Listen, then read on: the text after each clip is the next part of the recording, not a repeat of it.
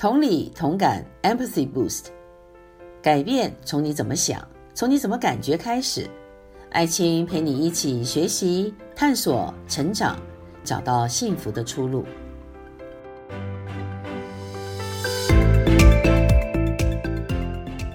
大家好，我是爱青，欢迎收听《同理同感，找到幸福出路》的节目。今天我们先来谈，就是在新冠疫情的期间。这个就业市场低迷，然后经济也不是很景气，我们怎么样可以让自己的情绪不至于波动太大，而且也要，呃，怎么样来减轻这个安全感流失的一种压力啊？那其中找到生活的意义，可以帮助我们在心态上保持一种逆流而上的状态，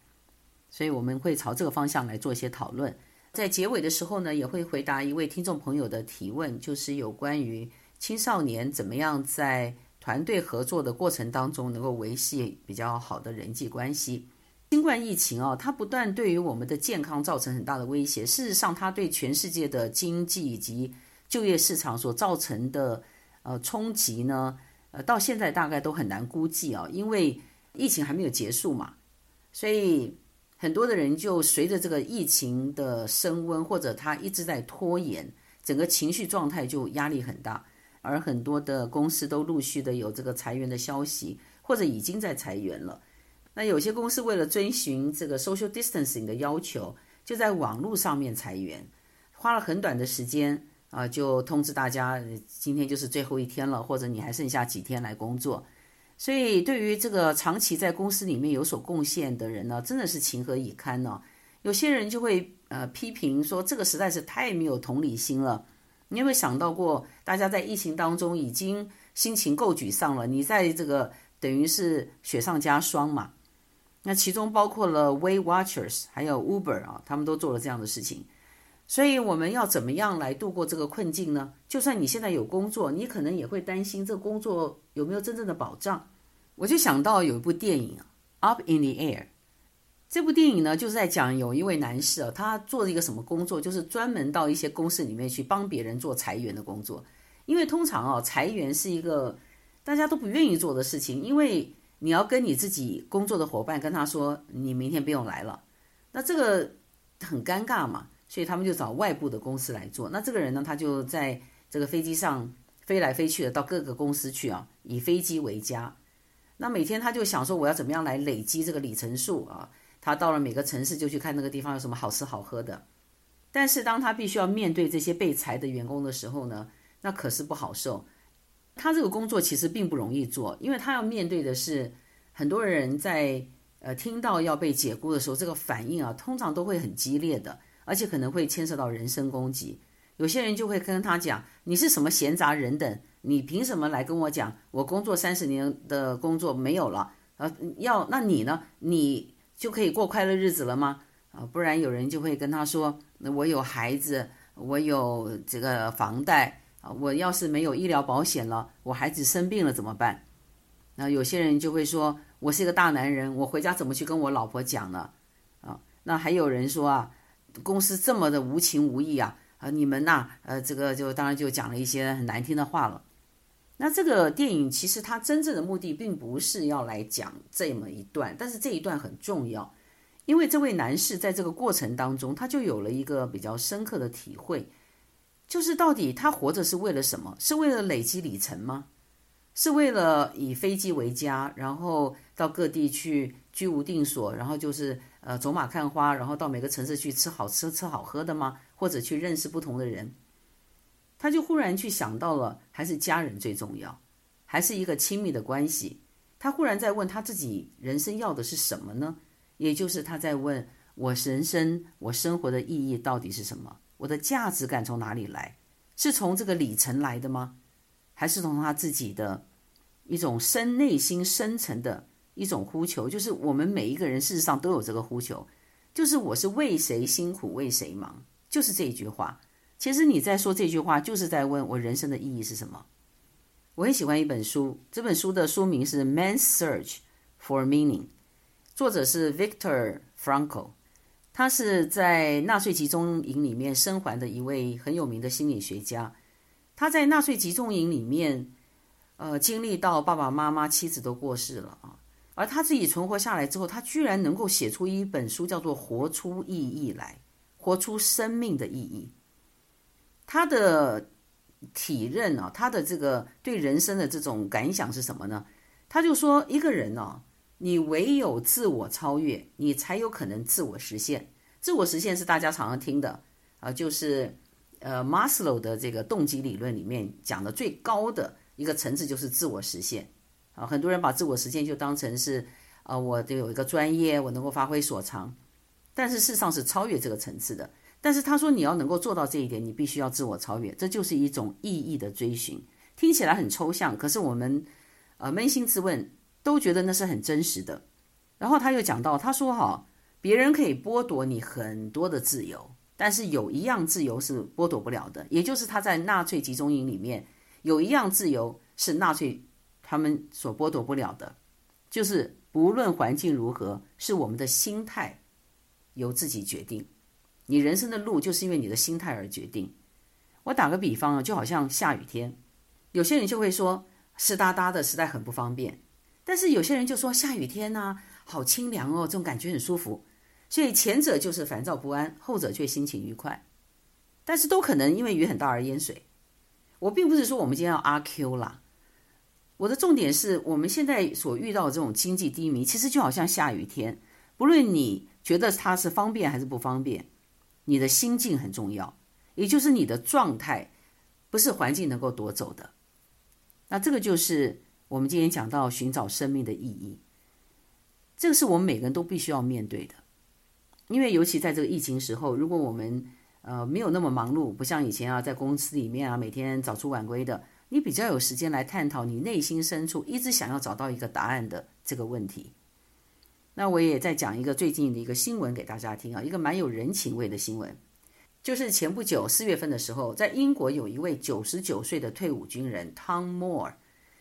他啊刚刚接受过髋骨骨折还有皮肤癌的治疗，而他在过去的十二年都跟女儿住在一起，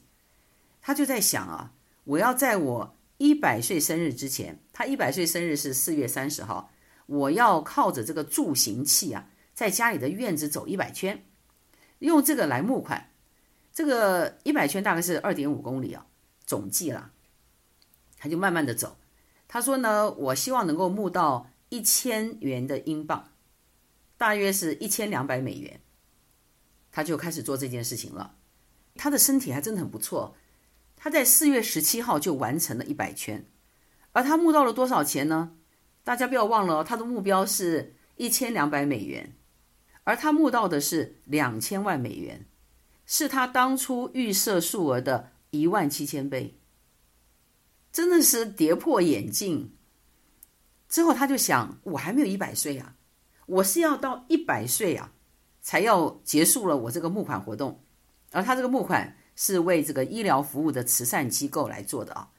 所以他就想，不行，我要再走一百圈。所以在他一百岁的时候。一直到后来这个活动结束，一共募得四千万的美金，是当初目标的三万三千倍。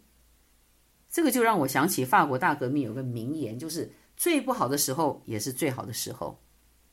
我们现在处在一个最不好的时候，但是有没有可能也是我们可以寻找人生意义最好的时候？这位老先生呢、他在他身体是这么的。病痛很多，或者是说他还这个年纪这么大了，他走路也不方便，可是他却能够做一件工作，可以造福很多的人。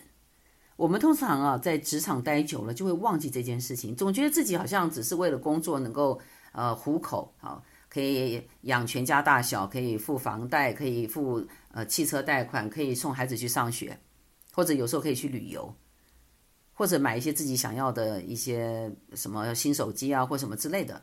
所有的。但是我们都忘记了，其实，在这些的努力当中，我们忘记了，就是我们事实上很渴望知道，到底我做这些事情所为何来，为谁辛苦为谁忙，也就是你要找到人生的意义。我们如果只是在问我哪里可以找到一个工作，我的工作是不是可以保住？其实你不知道，因为你不知道这个环境要怎么样来变化。所以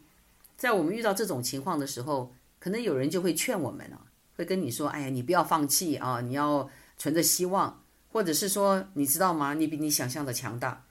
你一听你就想，不要放弃。我已经没有东西可以放了，我一无所有了，我什么都没了。可是，不要放弃还是很有用的，因为“不要放弃”这个名言呢，是丘吉尔在二次大战，他靠着这个“不要放弃”，让整个英国人呐，他们又重新振作起来。所以，“不要放弃”这个是一句，呃，让人这个觉得是个大道理的心灵鸡汤呢，它还是能够真的给我们带来安慰、带来力量的心灵鸡汤呢？关键就在于。你要问你自己，我是不是在我的职场的生涯里面，我放掉了很多很重要的东西？在《Up in the Air》这个电影里面，啊，这位呃专门去帮人家做裁员工作的男士呢，他就曾经问了一位被裁的啊一位中年男士，他就跟他讲说：“你现在很生气，你很痛苦，但是我要问你一个问题，就是当你在得到第一份工作的时候，那家公司给了你多少薪水？”让你放弃了去追求你想成为一位厨师的梦想。这位男士就停住了，他就想：哎，是哦，当初我为了一个两万五千元的年薪，我就舍弃了我的梦想。而他曾经在得到这个工作之前，为了这个梦想，他其实做了很多的努力，很多的学习，一直在那个参与在那个学习怎么样来成为一个很最优秀的一个厨师的工作。所以这就提醒我们，有时候在一个最糟的情况，可能反而给我们机会去思考：我是不是放掉了我人生最重要的，就是怎么样的工作才会让我快乐？怎么样工作我开我才可以对别人产生一个影响力，改变别人的生活的同时，我也让我的生活不再是只是活在一个公司里面就活一辈子，只是拿了一份薪水而已。而我们的儿女。看到爸爸妈妈怎么生活就是这么的痛苦无奈的时候，就算你支持他教育，让他好好的有一个专业，他仍然没有办法活出他生活当中的快乐，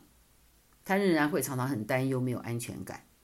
我们在这次的疫情的期间，其实是一个很好的机会，让我们来思考：我是不是常常就是会陷入一种倒霉、认命、命运的这种固定思维里面呢？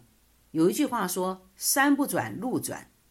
这个山就好像现在这个很多裁员、经济不景气，或者是这个疫情，它不会动，它在那个地方。但是路转是我的思路，我怎么想事情，我怎么推理，这个可以转变。而能够转动我们思路的那个能量的来源，就是你知道你自己活着，你怎么样才会是快乐的？你觉得做什么样的事情才是有意义的？虽然。你在以前你不敢尝试，因为你有一份固定的工作，而现在你没有这份工作的时候，你反而是大好机会。所以，我们真的是不要轻易的就把自己陷入到一个死胡同里面，只是看环境。其实环境不是在我们的掌控里面，但是就像 Victor Frankl 说的，有一样东西，有一样自由是别人不能夺走的，就是你怎么样来寻找你人生的意义。你怎么样来思考你人生的意义？你有了这个超越，你才有可能做到真正的自我实现。当你在得到下一个工作的时候，或者你自己要去创业去做一件你很想要做的事情的时候，你才能够真正的不会因为环境的波动，让你的情绪就跟着上上下下，因此影响到你的人际关系，家人之间的关系也变不好了。还有就是。你的压力很大，把身体也搞坏了。纵使疫情让人觉得好像很消极，好像很没有前景，但是事实上，你仍然可以决定你人生的意义到底是什么，怎么样可以活出你的存在感、你的价值感。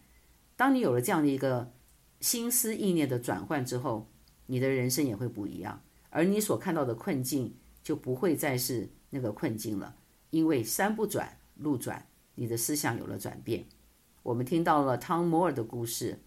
我们看到他一百岁了，他仍然能够用他那个扶着步行器的这个这个脚步，他可以募得四千万的美金，他造福了这么多人。而你也要相信，你也有这个能力，重点是你这个创意怎么来？你要从你找到让你做的最快乐、最愿意、最热忱去做的事情，什么工作都可以做了。希望今天能够给大家一些不一样的想法，能够找到幸福的出路。我们第二段呢，就是要来回答一位呃听众朋友的提问，就是有关于他的孩子是一位非常有责任感，而且也很负责、也很努力的一个青少年。那么他在跟同学一起做报告的时候，他都希望求到完美。但是呢，同学他写报告的心情跟他不大一样，所以有时候他就干脆啊一肩扛起。可是，一肩扛起虽然得到了非常好的成绩，可是人际关系却出了问题。所以他希望要知道怎么样可以修正啊，来帮助他的孩子。那我要在这里就是提醒父母的，就是你的孩子面临到一个抉择，就是报告成绩跟人际关系的所谓的比例分配。如果说你希望报告得 A，那么人际关系如果得了 C，平均一下，你未来的竞争力得了 B。如果你的报告得了 B，人际关系得了 A。平均一下呢，你的未来竞争力得了是 B 加，那这个就是要去评估了。也就是我们不能只是看眼前说这个报告得一个 A，因为未来的职场，尤其我们现在是工业革命四点零了，就是未来职场被人工智慧跟机器人取代了我们人很多能做的事情。这个时候，团队合作比任何时候都重要，因为我们一个人没有办法跟人工智慧还有机器人对抗啊。一定是团队的合作，而我们如果在年轻的时候，在学校的时候，我们就常常培养跟大家一起团队合作。我们看重他，跟我们看重这个报告的成绩是一样的，甚至于比这个更重要。而你就写这个报告，并不是说你因此就可以发表一篇论文，而是写报告的过程就是来培养一个你花钱都没有办法找到的一个机会，就是跟别人一起合作来完成一个计划。所以，当孩子如果有了这个转变，我相信人际关系也会发生一个转机。我就拿一个比方啊，比如说，有些人认为走路走到出汗了才算运动，有些人认为我只要走路了，总比坐着不动好吧，就算运动了。也这两者差别很大哦。那么走到出汗的人，他是认为用走路之后的状态来评估我是不是运动了，有出汗跟没出汗。可是呢，对于认为只要走路，就是运动的人呢，他认为我是从不走路到走路啊，我这个改变就不得了了，所以这就是一种运动。那到底谁对谁错呢？其实真的没有办法去评估的。重点就是我们要了解个别差异。其实每一个人不一样，每一个人他当下看重的事情不一样，并不是因此就牺牲了做出一个好报告成绩的机会。但是就好像我回到刚开始的提醒，到底。报告成绩跟人际关系，我们要怎么样做一个比例分配呢？只有这样子，我们才有可能成绩也得 A，人际关系也得 A。那么未来的竞争力不就得了一个 A 吗？而人际关系的培养，并不是只是跟别人说好听的话，重要是一种心态。我们能够看到别人的优点，我们或者是看到别人的弱项，我怎么样可以跟他互补，一起合作？你看到别人的优点，你也希望他能够多有所贡献，诶，别人感觉就有种成就感，有种被接纳的感觉。不论是得 A 还是得 B 还是得 C，我认为在小孩子的求学的阶段呢，真的是不要把 A、B、C 看得太重，而是更多的要把我整个人一个素养的一种形成，也就是我可以跟别人合作这件事情，真的胜过于只是一个报告得 A 的成绩。这就是今天给这位父母的一个简单的回答。如果听众朋友你有任何其他的提问，我们也都欢迎你们留言。如果你对其他的心理问题或议题也希望兴趣了解，都可以跟我们的制作单位联系。谢谢收听今天的同理同感，也请收听以下的联系方式。欢迎告诉我们节目内容对你的帮助，也可提问生活相关的议题，例如青少年孩子为什么对父母爱理不理呢？如何不被固执和坚持己见的人惹气呢？请留言在 contact at imetalk dot com，contact at i m e t a l k dot com。